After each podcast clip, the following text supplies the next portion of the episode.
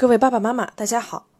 在上期的节目中，我们提到，鼓励家长给予孩子正确的反馈，而不是一味的正向反馈，即该表扬的时候要表扬，该批评的时候也要批评。但大家都知道，忠言逆耳，批评别人的时候，即使观点再准确，如果不注重方法，结果也很难令人满意。所以，往往是爸爸妈妈好生怨气的说：“我这是为了你好，我怎么不去说别人啊？”你还不往心里去，孩子呢？被批评本来情绪就不高，再揣着一肚子火，更是什么也听不进去。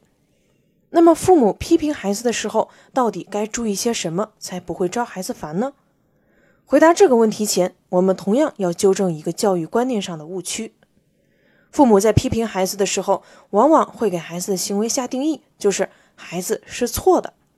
父母认为我是过来人，经验丰富，孩子为什么不听我的？在这种心理前提下，亲子间的沟通就绝对不会是建议或协商，而只能是批评、责备，甚至是训斥。这种观念本身就是错误的。在之前的节目中，我们也多次提到过，家长和孩子所处的立场角度不同，观点选择自然也不同。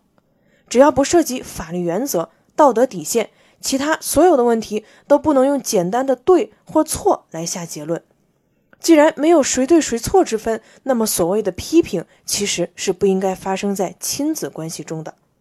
家庭不是职场，也不是军队，父母和孩子不是上下级的关系。如果父母觉得孩子的行为不妥或习惯不佳，就以一个经验更为丰富、视野更为广阔的长辈的身份，明确表达自己觉得不赞同、不认可的态度就可以了。作为孩子最亲密的长辈，坦诚表达相反的意见和观点，这才是批评的实质。解决了这个误区，我们就可以聊聊批评的时候要注意的方法了。第一点，就事论事，不涉及人格。这一点是说，不要因为孩子的某个行为就给孩子贴上某个标签，从根本上否定孩子，伤害孩子的自尊。比如，孩子因为不喜欢学校老师，开始抵触学习。家长往往会批评孩子：“学习是你自己的事情，你跟老师赌气就不学了，是不是傻？”或者孩子怎么努力，成绩也不见起色。有些家长也会说：“你看看你的成绩，能上哪个高中？高中都考不上，你以后没救了。”这些都是典型的将孩子行为表现上的不足上升到人格自尊的缺陷，并加以批评打击。先从本质上否定孩子，又希望孩子能有改进的动力，本身就是矛盾的。孩子不接受也很正常。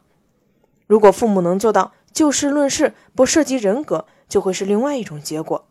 比如，孩子因为老师抵触学习，我们就可以告诉孩子，这个行为是一种情绪化的行为。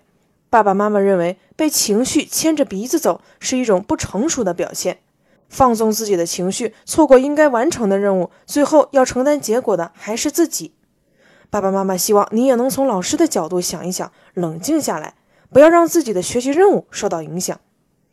把打击变为让孩子认识到自己的错误或不足，并给出改正的方向，这就是第一个方法。第二点，说问题所在，而不是发泄情绪。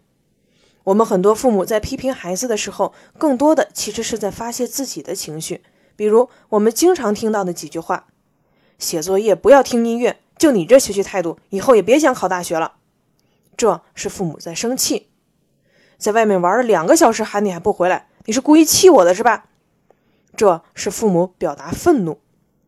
我怎么这么倒霉，遇见你这个不听话的孩子？这是父母在抱怨。这些话对于帮助孩子改正错误没有任何帮助，只是单纯的情绪发泄。孩子接收到的信息不是我这样做不对，而要那样做。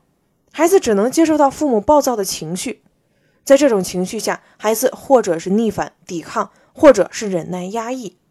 负面情绪激发更多的负面情绪。我们建议家长先平复自己的情绪，再平静的和孩子表达自己的态度。最后，注意批评孩子的时候也要注意时间场合，不要在饭前、睡前批评孩子，也不要在公众场合当众指责孩子。批评的时候点到为止。不要翻旧账。总结下今天的内容，在批评孩子的时候，父母要注意：一、就事论事，不涉及人格；二、说问题所在，不要发泄情绪。今天的分享就到这里。如果您在和孩子沟通的过程中遇到问题，欢迎您在喜马拉雅搜索“你会和孩子聊天吗”频道。我们下期不见不散。